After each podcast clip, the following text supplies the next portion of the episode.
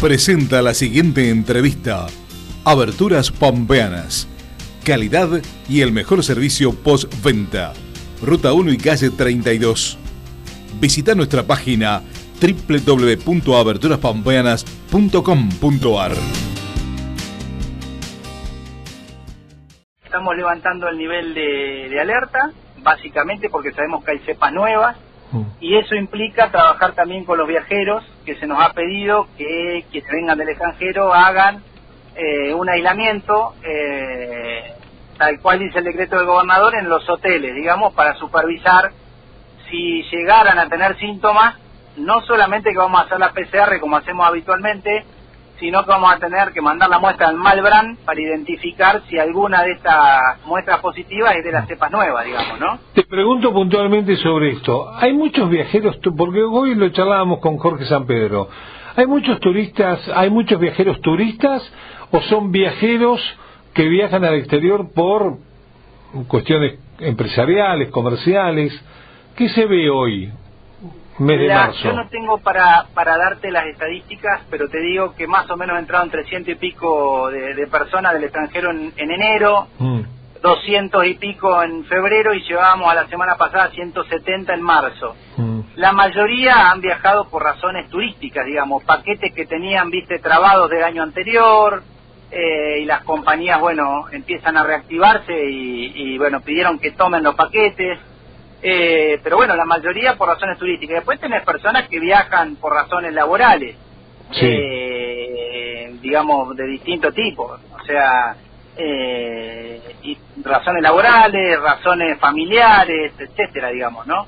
Mm. Pero la realidad es que ese tránsito internacional va a generar probablemente el ingreso de la cepa nueva y lo que hay que hacer es monitorearla, digamos, ¿no? Bien. Eh, las vacunas, obviamente, vos ya sabés, ya sabés que la Pampa ha, digamos, hecho un esfuerzo enorme por poner todas las dosis que llegaron, pero bueno, estamos, estamos, digamos, en todo el país con una situación de falta de vacunas, que es lo que ocurre, digamos, a nivel global. Se han concentrado la vacuna en un grupo pequeño de países Mm. Y también, bueno, esperemos que ahora que esos países han avanzado con la vacunación, empiecen a derramar las vacunas que no van a usar de producción en, el resto del mundo, digamos, ¿no? Mm. Pero la, vacuna es una estrategia más que todavía viene lento y por eso las medidas de cuidado no pueden todavía acceder, digamos. Eh, las medidas de cuidado, como venís insistiendo, distanciamiento social de un metro y medio a dos, uso de barbijo, lavarse bien las manos y usar este, alcohol en gel o alcohol en caso en, caso de no poderse lavar las manos, estar en un lugar que uno no se puede lavar las manos.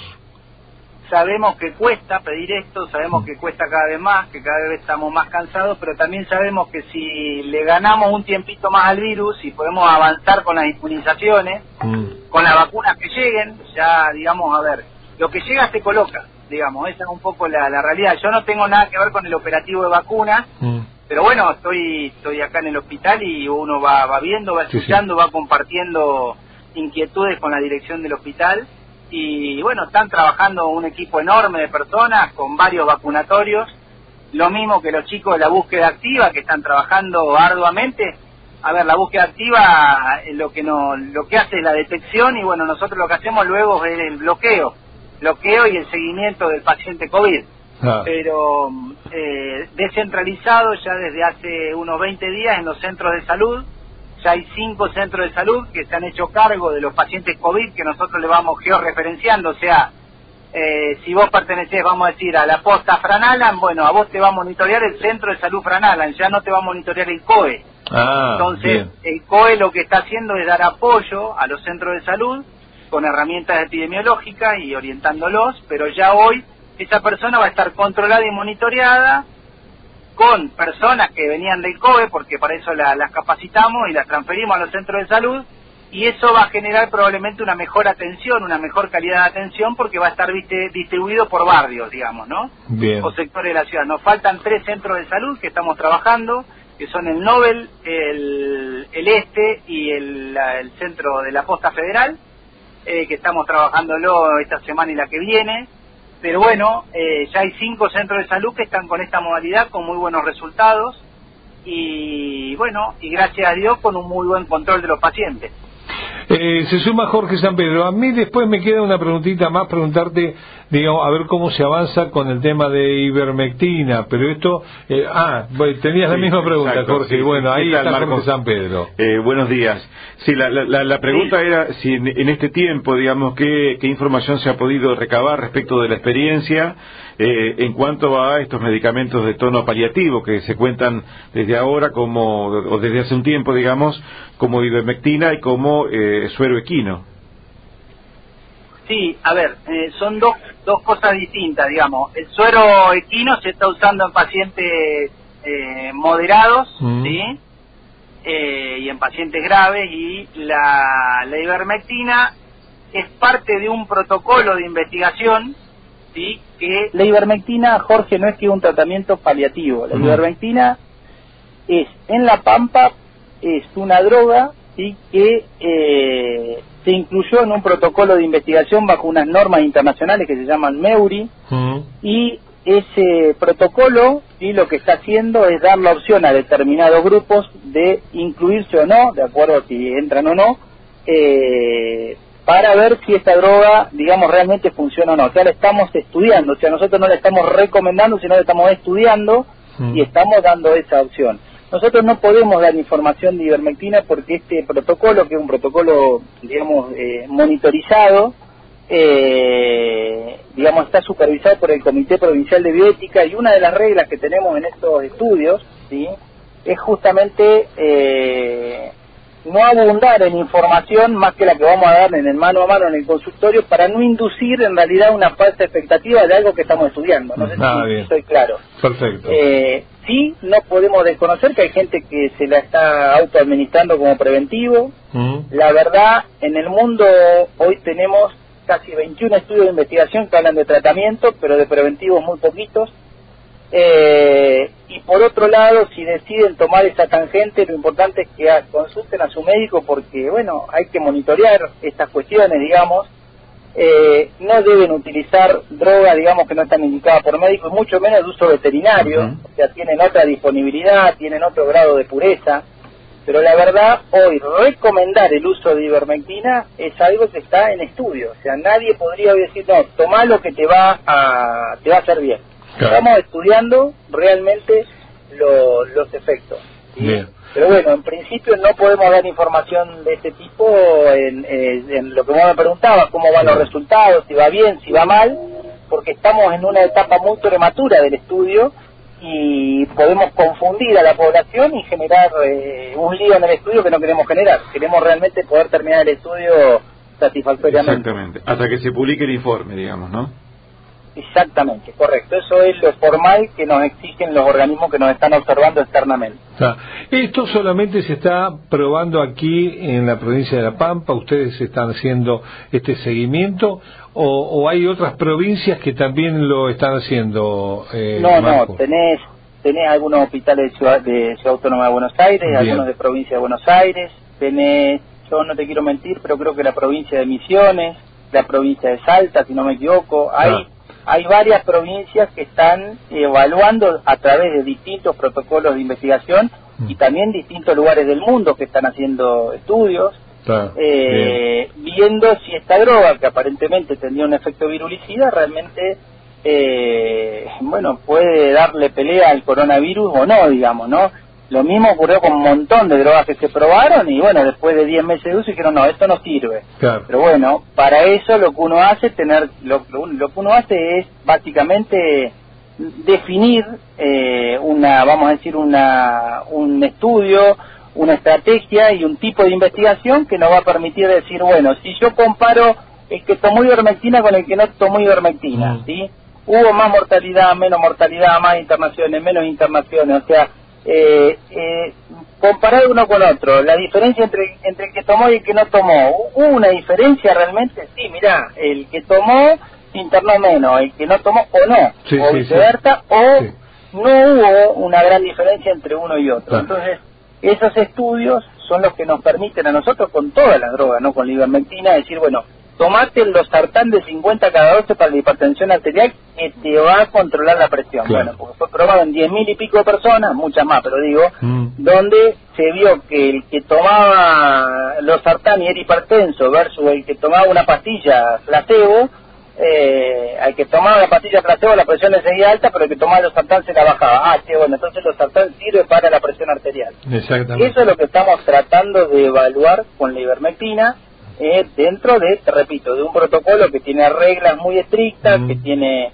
un seguimiento y en el cual están participando todo el sistema de salud en la provincia de La Pampa, ¿no? A través de estas normas internacionales que se llaman MEURI. Ah, bien. Bien, también este otra preguntita que te quería hacer eh, está vinculada, digamos, a este equipamiento que, que, han estado recibiendo en las últimas horas, creo, eh, digamos, sí que se habla de, de equipos de alto flujo con una tecnología más moderna y diferente a la que se contaba. Sí, ¿De qué se trata no, eso?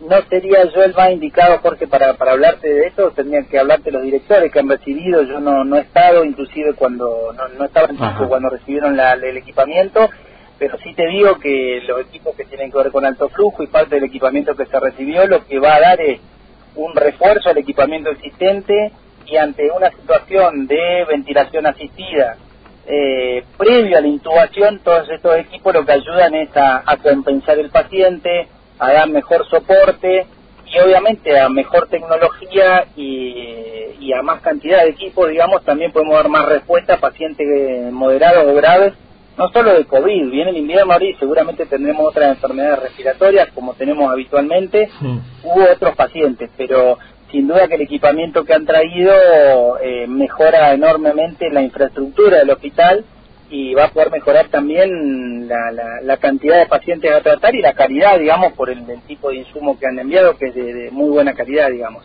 Pero no te podría decir mucho más porque esto, bueno, habría que preguntarle a, los directores que han estado con ese tema, digamos, ¿no? Yo estoy medio enfrascado en lo epidemiológico y por ahí no, no, no por ahí no estoy a veces al corriente tanto de, más que saber que vino, mm. de, las características técnicas, etcétera, todo esto, ¿no? Bien, y, y una cuestión, lo, señalaba recién respecto de, ya este, comenzar con la, con la temporada este, invernal, eh, la, eh, digamos, ¿está recomendada la vacunación contra la gripe? Eh, y, y, qué recaudos y qué tiempos hay que, hay que tener de diferencia respecto de, de recibir la vacuna contra el COVID? Mira, más que nunca recomendada la de la gripe y la de la neumonía, ¿sí? La inmunización hay que hacerla, se pueden colocar juntas.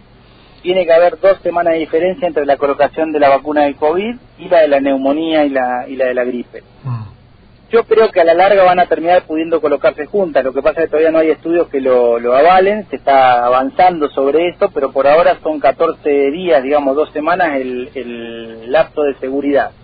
Algunos infectólogos dicen que si uno perdiera la oportunidad de vacunarse de COVID porque se vacunó hace una semana la gripe, que no la pierde y se vacune igual. Pero bueno, cada establecimiento va, a establecer sus reglas en función de lo que baje la provincia. Pero en principio dos semanas de diferencia entre una vacunación y la otra y no dejar de vacunarse. No quisiéramos tener COVID y neumonía o COVID y gripe, la verdad. Ya vimos que los virus pueden coexistir y bueno, no sería un escenario, la verdad, eh, deseable para nadie tener las dos enfermedades juntas, ¿no? Claro, exactamente. Te vuelvo al tema de ivermectina para que quede claro. Si está en estudio, están continuando con un protocolo muy muy profundo. Eh, ¿Hay algún tiempo de finalización de este estudio o todavía no, Marcos? En principio no, porque es un, estudio, un estudio que se está haciendo a largo plazo, donde varias, como te decía, varias provincias están aportando sus datos Así que cuanto más largo sea el estudio, más chance vamos a tener de tener una muestra más grande para ver si estas diferencias, que a veces con muestras chiquitas pareciera que sirve, viste, dice uno, eh, pero no puedes definirlo. Cuando la muestra ya es más grande, es como que pone una lupa sobre, sobre el estudio y uno dice, che, mira, en 10.000 pacientes que vimos realmente hubo una diferencia o no eh, sigamos usándola para la parasitosis que se usa porque para eso nos sirvió, digamos. ¿no? Está bien. Pero en principio no hay un tiempo de, de, cierre del, del, estudio. Por ahora está abierto y iremos viendo lo que estamos viendo en distintos cortes que se hacen cada determinado tiempo, mm. es los estándares de seguridad. Se, se va a ver si la droga es segura, si no hay eventos adversos, un poco lo que se hizo con las vacunas al principio, digamos, ¿no? Claro, claro. Estudiar una droga implica justamente esto, es decir, bueno, la dosis que le estamos usando es segura o no es segura. Claro. Eh, y bueno, por eso la, supervisión tan estricta del estudio. Y, ver también las, cosas en contra que pueda tener, digo. Claro, me imagino que pueda o no tener. Marcos, como siempre, es un gusto dialogar contigo y te agradecemos muchísimo porque siempre estás predispuesto para para informar a, los oyentes. ¿eh? Para nosotros es un gusto y además es un alivio, porque a veces nos preguntan cosas y decimos, che, ¿qué decimos de esto? Si no sabemos, si no somos médicos eh, y no queremos recurrir a alguna información que por ahí anda dando vuelta, por eso que vamos a la fuente eh, y te agradecemos profundamente. Bueno, no, no, gracias a usted por permitirnos difundir y bueno, pedirle a la gente que haga un esfuercito más de seguir cuidándose más ahora que viene el invierno y mm. bueno, eh, así le podemos dar pelea a este, a este virus que no, nos ha cambiado la, forma de vivir. Es cierto, eh, realmente, realmente. ¿Cómo te manejas estar todo el día al pie del cañón en cuanto a este tema del coronavirus y además atender en el consultorio? Y armando equipos, equipos de trabajo, equipos que en mi horario de consultorio, gracias a Dios, no, no me interrumpen, me llaman por situaciones muy puntuales, pero sobre todo resuelven. Cuando vos, tu equipo de trabajo, te llama poquito es porque resuelven. Porque, claro, porque todo funciona más o menos. La verdad, los equipos están respondiendo muy, muy bien, los chicos se han comprometido enormemente con esto y da gusto trabajar con el equipo que, que coordina los hoteles, el equipo del COE, el equipo que hace la búsqueda activa, la verdad, con la, dirección que nos apoya todo el tiempo en esto, la verdad, de esa manera uno puede seguir también asistiendo a una pata de la salud, que es la salud privada, que también requiere atenderse, ¿no? Exactamente. Entonces, eh, digamos, todo, todo granito de arena que pongamos en atención de, de pacientes suma al sistema todo, así que por suerte, este año, de año que pasó, no, no dejé de atender, gracias a Dios pude seguir con mi horario de consultorio, cambiando un poco nada más la fisonomía del consultorio y la mía propia. Sí, sí, sí, tenés que identificarlo cuando llegas ahora, ¿viste? Está todo... Atendemos, atendemos Está todo tapado ahí.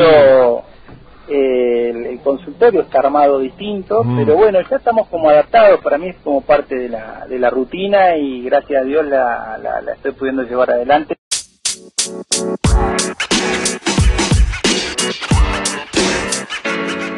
man. You know, man. You know, man.